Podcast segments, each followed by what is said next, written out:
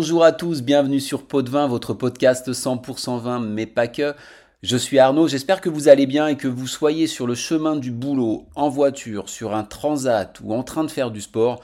Surtout restez avec moi car je vous propose une fois encore un épisode hyper intéressant qui nous conduit en Suisse.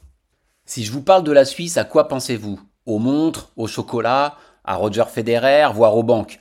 Mais quels sont ceux d'entre vous qui auraient spontanément parlé de ces vins?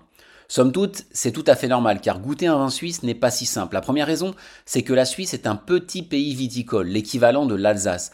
Mais il se trouve que nos amis suisses sont parmi les plus gros consommateurs de vin au monde.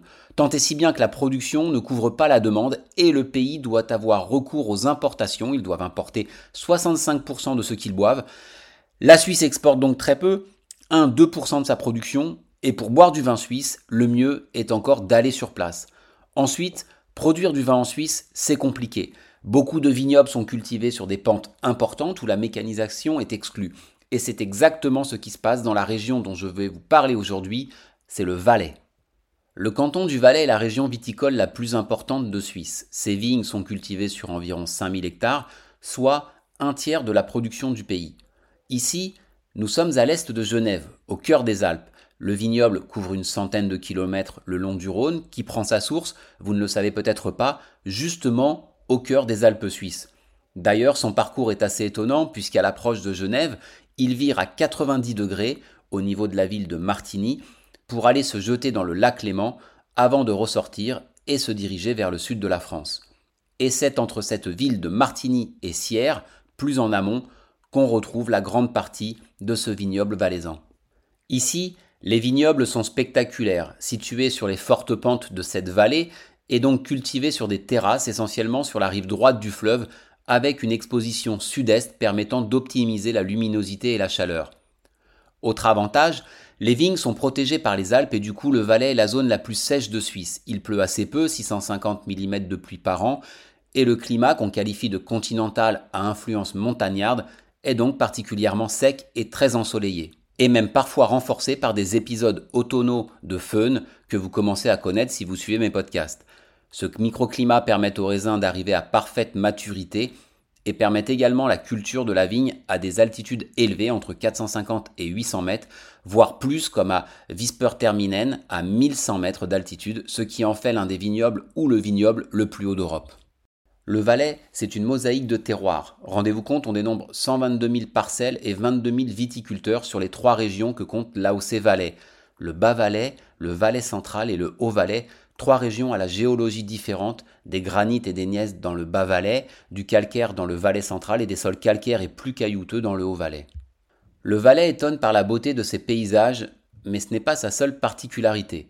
En effet, c'est une des régions qui possède en Europe une des plus grandes variétés de cépages. C'est un véritable paradis empélographique puisqu'on y cultive une centaine de cépages dont une cinquantaine sont autorisés dans l'AOC. Vous avez un premier groupe de quatre cépages qui sont les stars du Valais. Ce sont les plus cultivés, le pinot noir et le gamay en rouge, et le fondant, le nom local du chasselas, et le Johannisberg, le nom local du sylvaner en blanc. Le deuxième groupe, ce sont les cépages indigènes auxquels sont très attachés nos amis suisses et qu'ils savent parfaitement mettre en valeur. Une façon pour eux de montrer leur attachement à leur région et aussi de se démarquer dans le paysage viticole européen. Vous avez le Cormalin, la Petite Arvine, la Rèze, l'Humagne blanche, l'Humagne rouge ou la Migne par exemple. La dernière catégorie, ce sont les autres cépages internationaux comme la Syrah, le Chardonnay ou la Marsanne. Avec tout ça, on fait des vins des trois couleurs, mais ce sont les rouges que l'on produit le plus, à hauteur de 60%. Dans ces conditions, vous vous doutez qu'il est bien difficile de décrire un vin du Valais, et le mieux est encore d'aller sur place les déguster. D'ailleurs, choisir son vin est peut-être plus facile qu'il n'y paraît, puisqu'un peu comme en Alsace, on raisonne plus en termes de cépage. Parler d'un vin du Valais n'a pas tellement de sens. C'est pourquoi la plupart du temps, vous aurez le nom du cépage sur l'étiquette de la bouteille. Reste à connaître les caractéristiques du cépage en question. Avant de refermer ce chapitre, je voudrais vous parler de trois vins que vous pourrez peut-être rencontrer. C'est tout d'abord la Dole, c'est un assemblage emblématique du Valais, issu du mariage entre le Pinot Noir et le Gamay.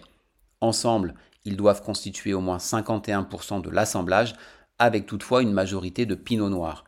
Une bonne vingtaine d'autres cépages rouges peuvent compléter la cuvée. Il existe aussi la Dole blanche, la version rosée. Ensuite, je voudrais vous parler du vin du glacier, élaboré à partir de raises, c'est le nom du cépage, ou d'un assemblage avec une majorité de raises, puis d'autres cépages comme la marsanne, appelée localement hermitage, de pinot gris, d'arvigne ou du magne blanche. Le vin est élevé dans des fûts de mélèze à l'intérieur des caves du Val d'Anivier et plus particulièrement à Grimens à une altitude minimale de 1200 mètres. Le principe du vin du glacier est la méthode de transvasage. Les tonneaux ne sont jamais vidés et chaque année, du vin nouveau est ajouté à l'ancien. À chaque fois qu'on soutire un certain volume de vin, on le remplace par du vin jeune qui est mélangé avec des vins plus âgés, un peu comme les Solera en Espagne. Le vin du glacier ne s'achète pas, il se déguste uniquement dans les caves du Val d'Anivier, tirées directement depuis le tonneau. Enfin, je ne peux pas ne pas vous parler de la vigne à Farinet, qui est la plus petite vigne cadastrée du monde et qui ne compte que 3 ceps pour une superficie de 1,618 m2.